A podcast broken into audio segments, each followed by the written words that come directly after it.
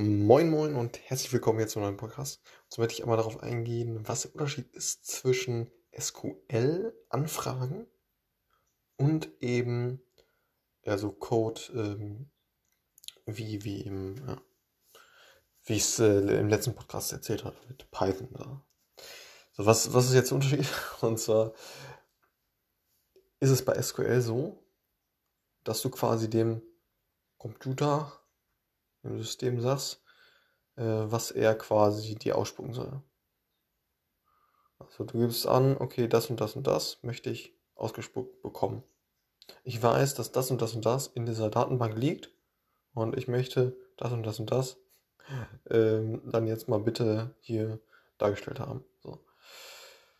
Wohingegen beim Code, ähm, wie, wie, wie es eben beim, beim Programmieren ist, ähm, da geht es eher darum, also nicht das und das und das, gib mir das und das und das bitte aus, sondern es geht eher darum, ähm, dass man sagt, was der Computer machen soll. Also welche Abfolgen der Computer quasi machen soll. Mach erstmal das, dann mach das und als nächstes machst du das.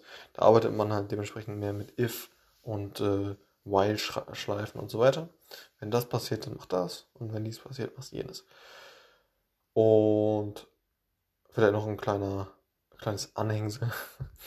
Und zwar SQL wird ja oft als, äh, als Structured Query Language benannt. Das kann man natürlich auch sagen, aber offiziell ist es wohl nicht so.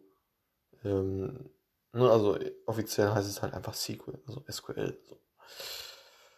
Das nur kurz am Rande. Und ja, ich hatte auch äh, schon erzählt, dass ich auch in Zukunft eventuell auch ja, mehr mit äh, Python arbeite. Wenn ich ähm, ja, mal gespannt, wie sich das so entwickelt. Da gibt es natürlich verschiedenste Use Cases auch für, für einen Data Analyst, Data Scientist äh, mit Python zu arbeiten. Und ja, ich bin mal gespannt, wie ich mich da dahingehend dann äh, weiterentwickle. Und werde euch da auf jeden Fall auf dem Laufenden halten. Bis dann, bis zum nächsten Mal. Ciao.